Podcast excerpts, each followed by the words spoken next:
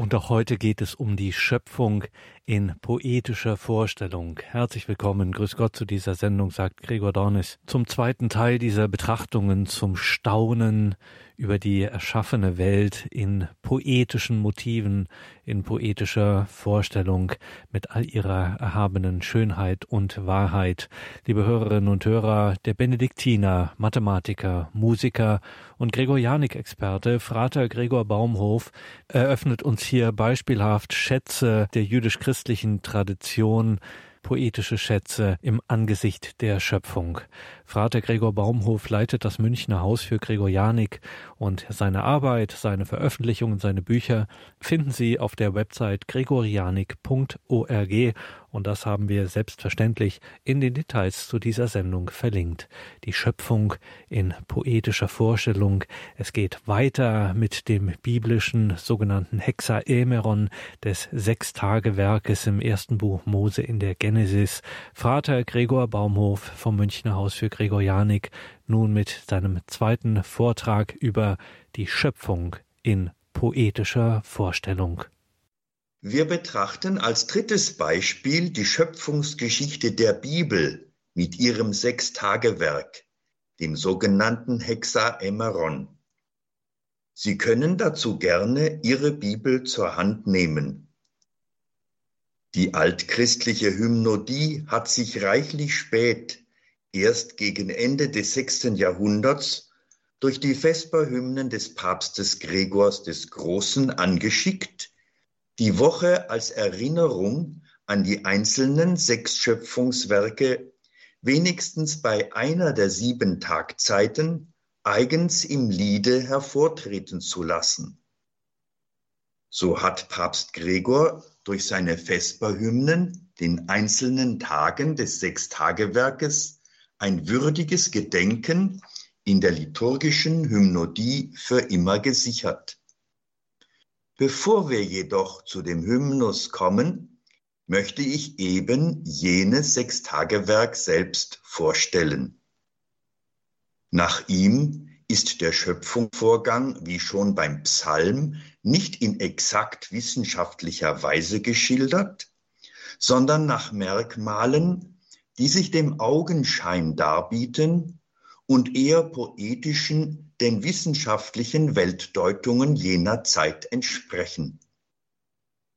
Der schaffende Gott selbst wird als nach Art eines Menschen arbeitend dargestellt, also anthropomorph, der nicht durch einen absolut einfachen schöpferischen Willensakt die Welt ins Dasein ruft, sondern seine acht Schöpfungswerke auf die sechs Arbeitstage der Woche verteilt. Diese Verteilung selbst, aus der als solcher schon eine poetische Auffassung hervorschimmert, erfolgt nun kunstvoll nach einem Schema, das durchaus logisch gegliedert ist und in all seinen Teilen tiefsinnige Symmetrien und Parallelismen aufweist, die von der Dreizahl beherrscht sind. Drei voneinander geschiedene Weltlegenden werden geschaffen, die nach der Anschauung jener Zeit drei Sphären oder Stockwerke zur Aufnahme der verschiedenen Geschöpfe bilden. Dieses Werk des göttlichen Schaffens ist zunächst das Werk der Scheidung, der Bereitung der Wohnungen. Dadurch entsteht erstens das Lichtreich, zweitens das Nebelreich oder die Luft- und Wassersphäre und drittens das Erdreich. Jedem dieser drei Reiche gilt je ein Schöpfungstag.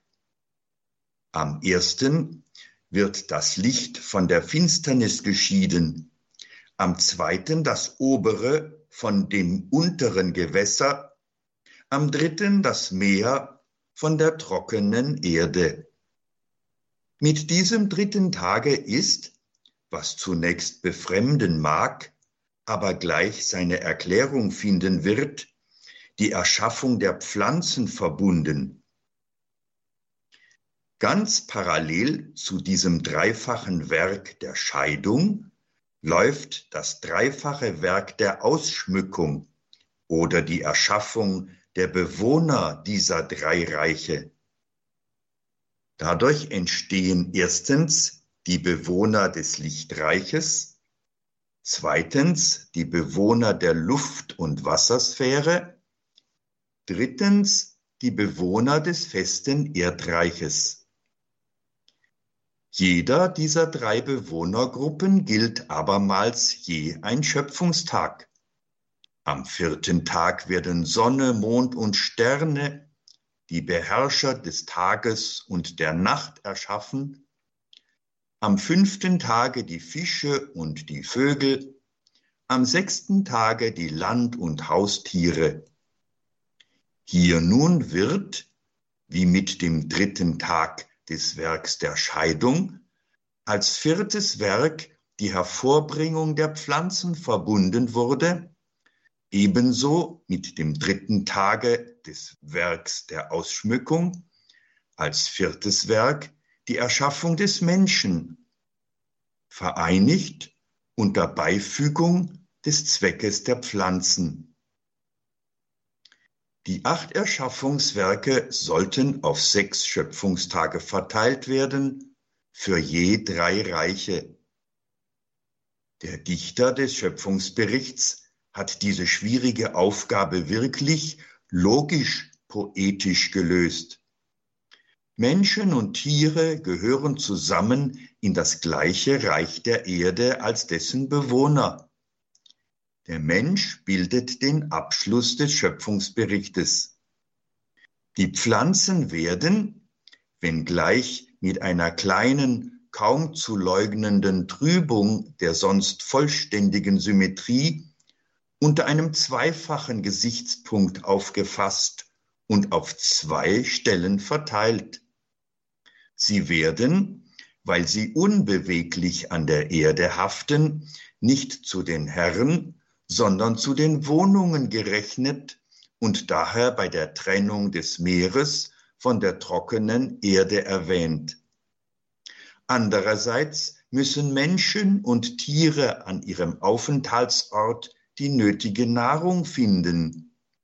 So erklärt der Parallelismus der beiden Ternare die sonst fast unverständliche Tatsache, dass am dritten Tage die Erschaffung der Pflanzen, am sechsten ihr Zweck erzählt wird. Nachdem wir nun so einen klaren Einblick in die Darstellungsweise des Sechstagewerkes gewonnen haben, ist es ungleich leichter, die Sechstagewerkshymnen des Papstes Gregor des Großen tiefer zu erfassen und zu verstehen.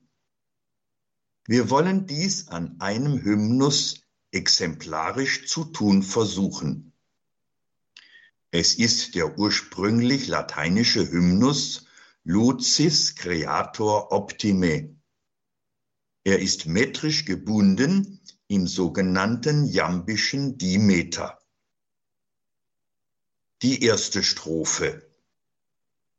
Lucis creator optime, lucem dierum proferens, prim ordiis lucis novae mundi parans originem.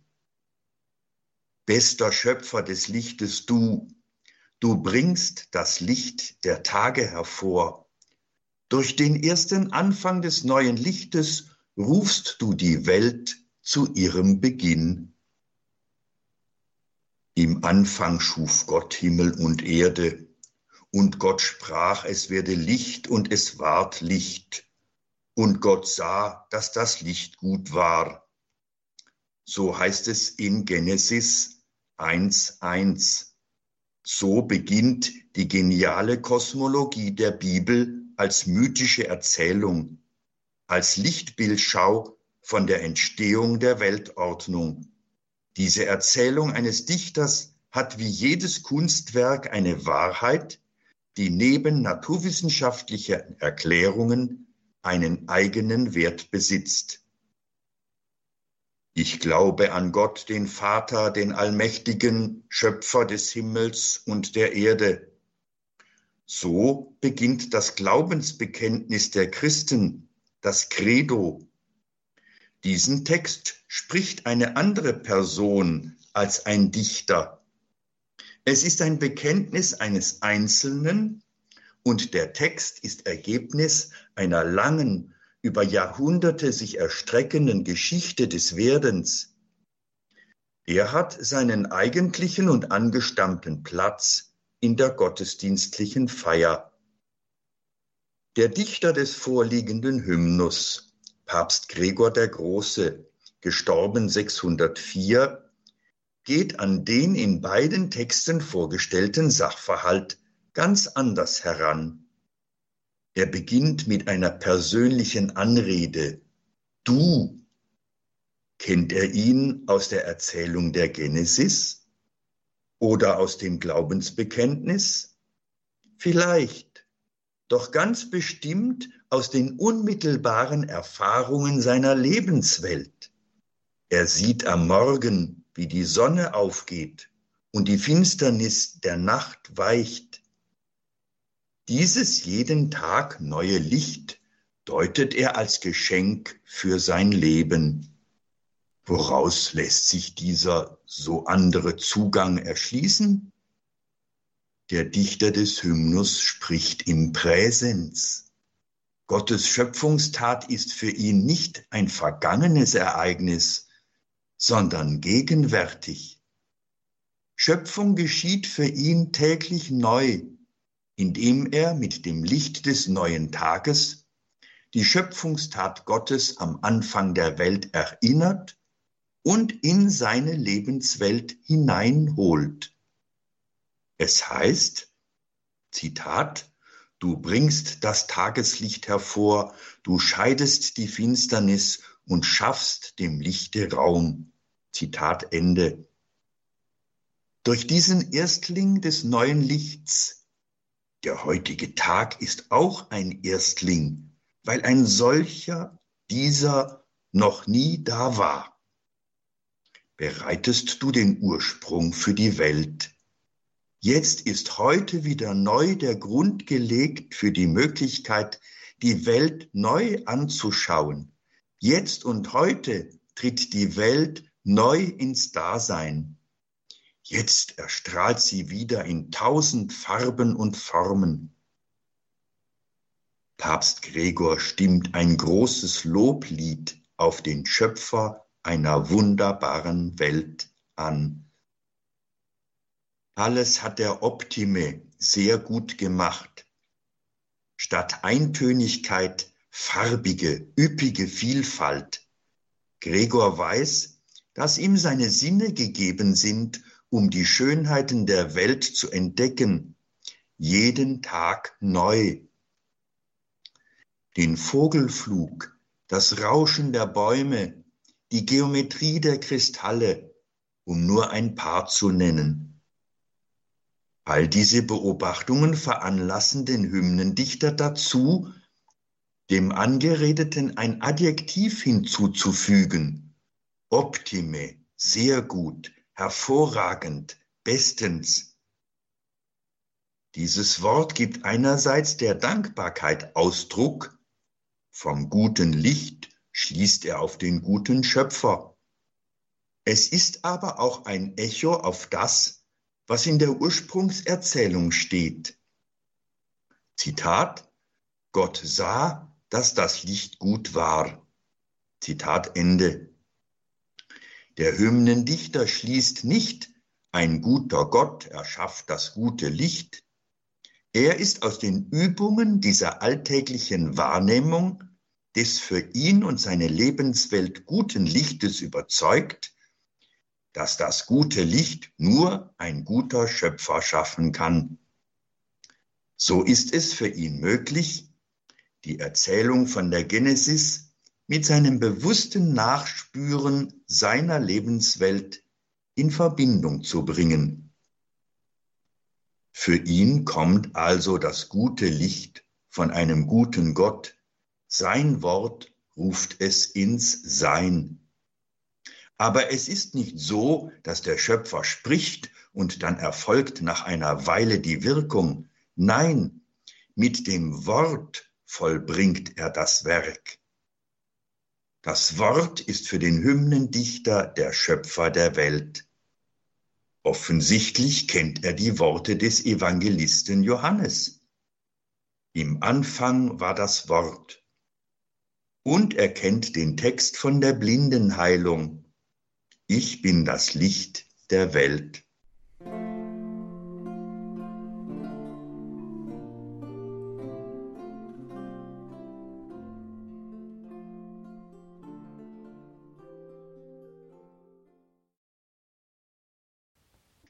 Die zweite Strophe.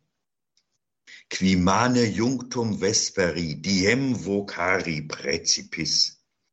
Tetrum chaos ilabitur Audi preces cum fletibus. Du ordnest an, dass der mit dem Abend verbundene Morgen Tag genannt wird. Das grausige Chaos bricht zusammen. Höre unsere mit Weinen vorgebrachten Bitten. Mit dem relativen Anschlusswort qui, der du, bindet den Hymnendichter auch die zweite Strophe an die Anrede der ersten und macht erinnernd mit ihr die Fortsetzung der Schöpfungserzählung gegenwärtig.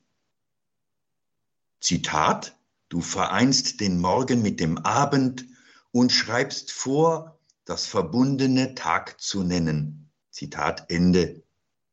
Er preist den Schöpfer der durch diese Tat der Finsternis eine Grenze gesetzt hat. Sie muss von ihrem bisherigen Totalanspruch vor der Erschaffung des Lichtes absehen und dem Lichtwort weichen. Müsste uns eigentlich längst aufgefallen sein, dass Gott das Licht schafft, bevor er die Sonne und den Mond und die Sterne an Himmelsgewölbe setzt? Der Hymnendichter kann uns Antwort geben. Er weiß, dass der Schöpfer mit dieser Einheit Tag und Nacht die Zeit als grundlegende Dimension der Welt ins Werk setzt und sie damit auch der Vergänglichkeit unterwirft. Die Zeitspanne zwischen Morgen und Abend empfindet der Hymnendichter als die ihm geschenkte Zeit als eine Kategorie der Begegnung mit ihm im Ora et Labora, im Bete und Arbeite. Es ist in diesem Zusammenhang sicher nicht uninteressant, dass von der Wortbedeutung her das Wort Deus, Gott, mit dem Wort Dies, Tag, verwandt ist. Mit der dritten Zeile der Strophe schließt Gregor den natürlichen Teil seines Lobliedes ab. Durch Gottes Lichttat bricht das grausige Chaos. Buber nennt es in seiner Genesis-Übersetzung Irrsal und Wirrsal zusammen. Die letzte Zeile leitet jetzt mit der Formulierung der ersten und einzigen Bitte zu den Moralia, zu den Bezügen zum inneren Leben über.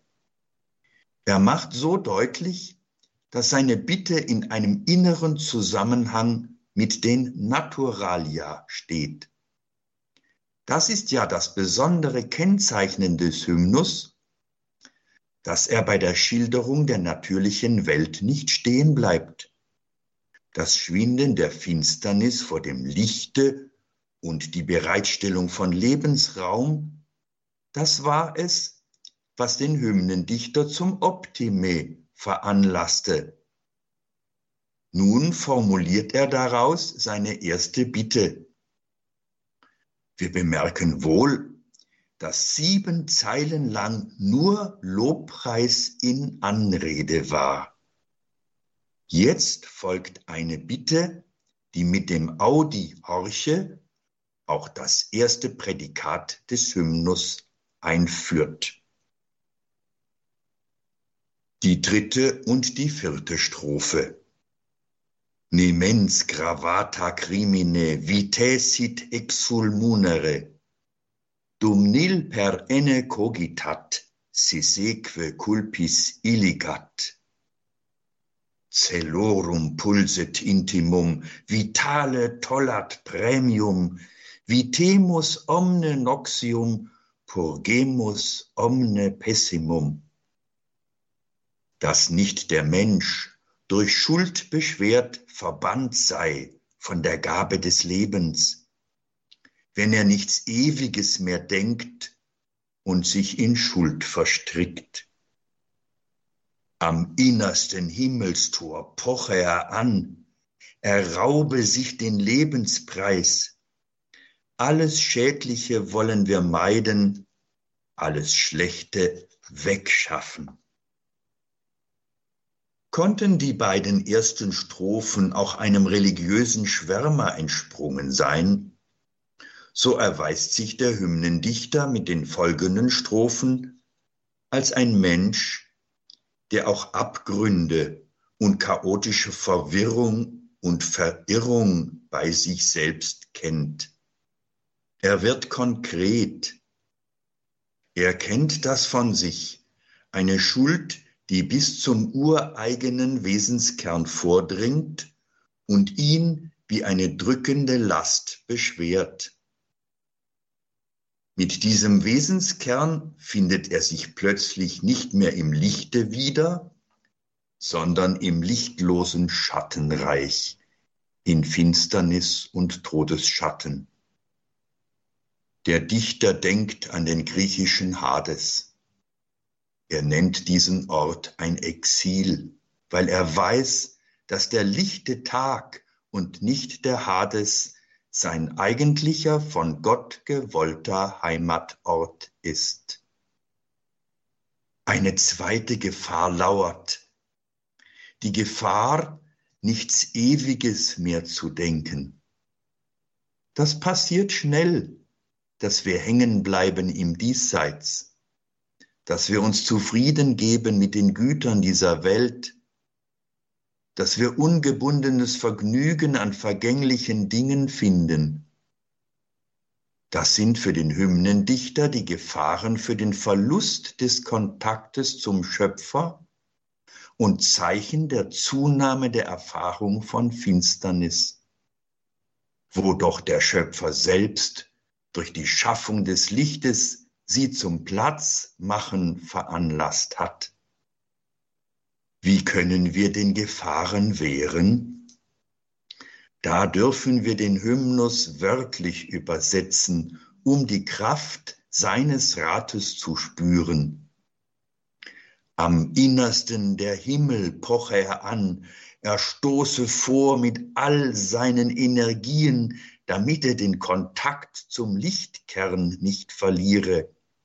Er ergreife fest ohne je loszulassen den Preis, dass er zum Leben im Licht berufen ist. Dem Sieger ist eine Prämie verheißen, ein ewiges Leben und Loben im Lichte des Luzis Kreator. Und so wie die Finsternis dem Lichte weichen musste, so mögen wir als Kinder des Lichtes auch alles Schändliche meiden, alles Schlechte wie alten Sauerteig, so im ersten Korintherbrief 5, Vers 7, wegschaffen. Zusammenfassung. Es geht dem Hymnendichter nicht um die Darstellung, wie die Schöpfung entstand, es geht ihm nicht um längst Vergangenes. Es geht ihm um Gegenwart und Zukunft. Wir haben gesehen, wie der Hymnus entsteht aus der eigenen Übung der aufmerksamen Wahrnehmung der eigenen Lebenswelt, die vor aller wissenschaftlichen Untersuchung da ist. So ist dieser Hymnus ein ganz persönliches Echo auf die Heilsgeschichte der Schöpfung. die der Dichter als eine ihn betreffende Wirklichkeit deutet. Es geht dem Schöpfer um den Erhalt des Lebens hier und heute und jetzt. Diese Heilsgeschichte kann sich durch die Schuld des in die Freiheit gesetzten Menschenwesens, aber auch in Unheilsgeschichte verkehren. Wir erkennen in dem Hymnendichter jemanden, der bereit ist, die Welt und was sie mit sich bringt, den Himmel und die Erde im Blick auf Gott hin anzuschauen. Diese durch Übung erlernte Anschauung kleidet der Dichter in eine poetisch dichte Sprache. Er lädt alle Sänger und Hörer damit ein, über die Zeiten hin in den Lobpreis dessen, der uns das freundliche Licht geschenkt hat, einzustimmen. Seinen besonderen Platz findet der Hymnus im Stundengebet natürlich am Sonntag, dem ersten Tag der Woche, dem Tag, den die Genesis in ihrer Kosmologie für die Erschaffung des Lichtes reserviert. Ein spätes Echo hat diese Haltung gefunden in dem Hymnus von Jochen Klepper, einem der bedeutendsten geistlichen Liederdichter des 20. Jahrhunderts. Ihn möchte ich anfügen. Er weckt mich alle Morgen, er weckt mir selbst das Ohr. Gott hält sich nicht verborgen, führt mir den Tag empor, dass ich mit seinem Wort begrüßt das neue Licht. Schon an der Dämmerung Pforte ist er mir nah und spricht. Er spricht wie an dem Tage, da er die Welt erschuf da schweigen Angst und Klage, nichts gilt mehr als sein Ruf. Das Wort der ewigen Treue, die Gott uns Menschen schwört, erfahre ich aufs Neue, so wie ein Jünger hört.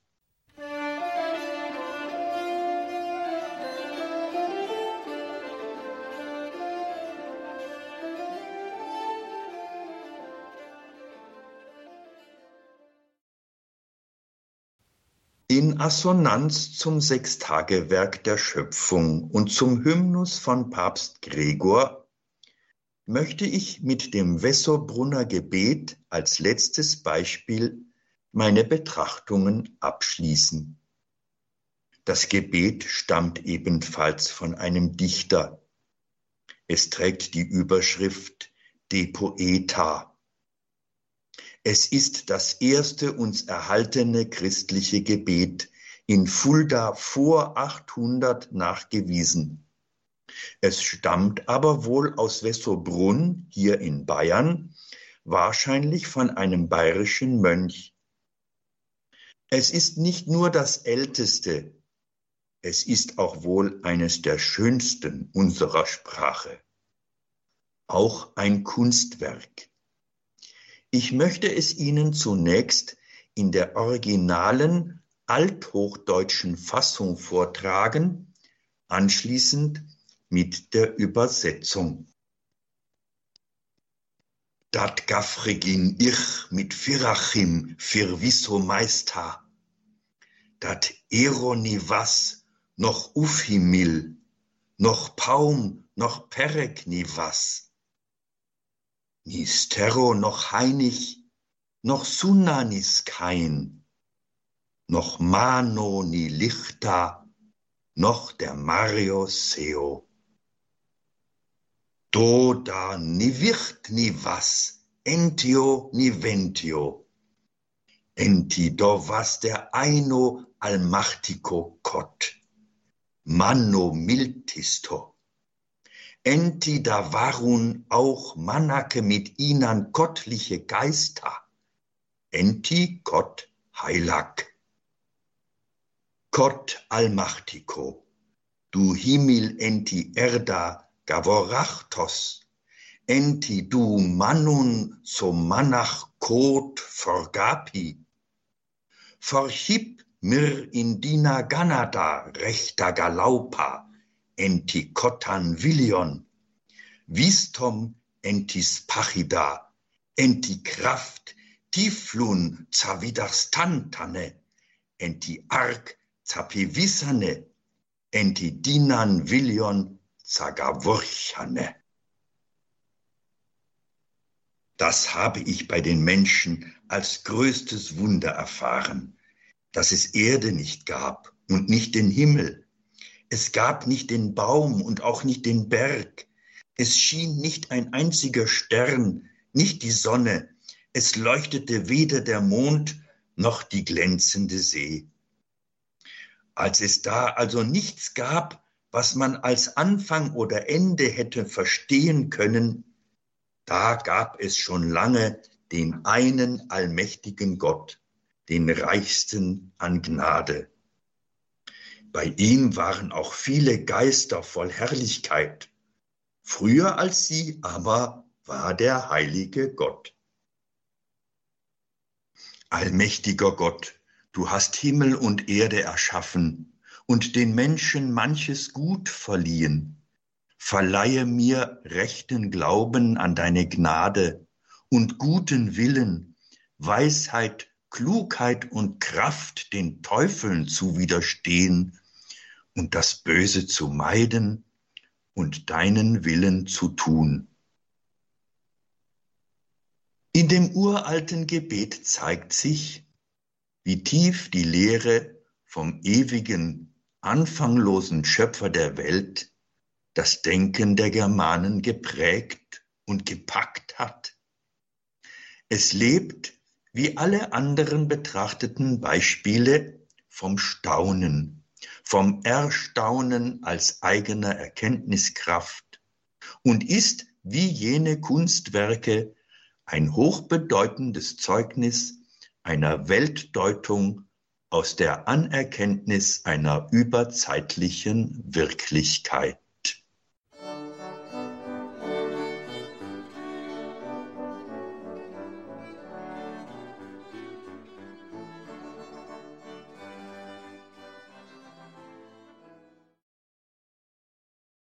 Die Schöpfung in poetischer Vorstellung, das war Thema in dieser Credo-Sendung bei Radio Horeb Leben mit Gott.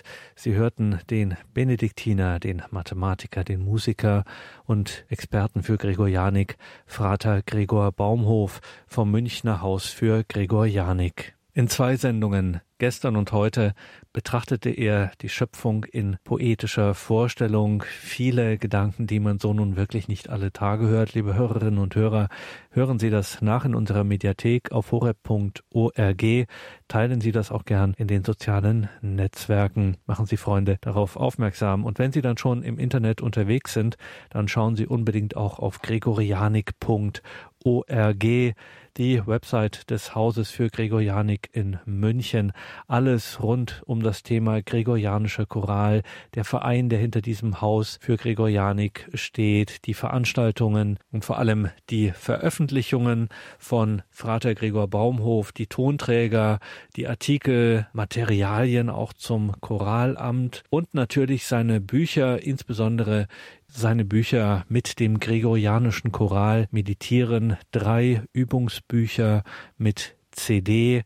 Zum einen ist das Gesänge der Stille, dann die Gesänge von Licht und Leben und die Gesänge der Hoffnung, allesamt erschienen im Kösel Verlag. Wie gesagt, alles Nähere dazu auf gregorianik.org. Und auch diesen Beitrag übrigens die Schöpfung in poetischer Vorstellung können Sie nachlesen. Erschienen ist dieser Beitrag bei der Gesellschaft für religionsgeschichtliche Forschung und interreligiösen Dialog, die Freunde Abrahams e.V. Auch dieser Text, die Schöpfung in poetischer Vorstellung, den wir für diese Sendung hier gekürzt haben. Vater Gregor Baumhof hat hier noch so einiges zusammengetragen. Dieser Beitrag ist online kostenlos abrufbar bei der Gesellschaft für religionsgeschichtliche Forschung und interreligiöse religiösen Dialog, Freunde Abrahams e.V. Auch das haben wir natürlich genauso wie gregorianik.org in den Details zu dieser Sendung verlinkt im Tagesprogramm auf unserer Website horeb.org. Mein Name ist Gregor Dornis. Danke Ihnen allen fürs Dabeisein. Hier folgt jetzt um 21.30 Uhr die Reihe Nachgehört Danach um 21.40 Uhr gehen wir ins Gebet, ins Nachtgebet der Kirche komplett und ganz besonderer wichtiger Hinweis am Freitagabend um 22 Uhr eine der wichtigsten Sendungen, die wir wöchentlich haben, nämlich die Sendereihe Gott hört dein Gebet. Wir beten gemeinsam in Ihren Anliegen beziehungsweise in unseren Anliegen gemeinsames Miteinander und füreinander beten, gemeinsam vor Gott füreinander einstehen. Dafür ist es dann wieder Zeit. Ab 22 Uhr hier bei Radio Horeb. Gott hört dein Gebet. Eine besondere Rolle hat heute in dieser Credo-Sendung der heilige Gregor gespielt. Seine Lebensdaten werden gemeinhin angegeben mit den Jahren 540 bis 604 und ihm wird der Hymnus zugeschrieben Lucis Creator Optime und diesen Hymnus kennen viele Hörerinnen und Hörer von Radio Horeb sehr gut. An bestimmten Sonntagen erklingt er nämlich regelmäßig im Stundengebet der Kirche. Und deswegen lassen wir diese Sendung mit diesem Hymnus ausklingen. Vielleicht beten wir ja diesen Hymnus nach dieser Sendung demnächst mit ganz neuen Augen, mit ganz neuem Herzen, mit dem, was wir heute erfahren haben, zum Hintergrund zur Auslegung dieses Hymnus des heiligen Gregor des Großen des Lichtes guter Schöpfer du, der uns den Glanz des Lichtes schenkt, der mit dem ersten Strahl des Lichts der Welterschaffung Werk beginnt. Du rufst den Morgen aus der Nacht und führst den ersten Tag herauf, das düstre Chaos sinkt dahin, durch deines Wortes Macht gebannt. Gib, dass der Mensch durch eigene Schuld das Gut des Lebens nicht verliert, wenn er des Ew'gen nicht gedenkt und in das Böse sich verstrickt. Er poche an des Himmels Tor, erringe sich des Lebens Preis, fern bleibe, was uns Schaden bringt, und rein von Schuld sei unser Herz. Dies schenk uns Vater voller Macht, und du, sein Sohn und Ebenbild, die ihr in Einheit mit dem Geist die Schöpfung zur Vollendung führt. Amen.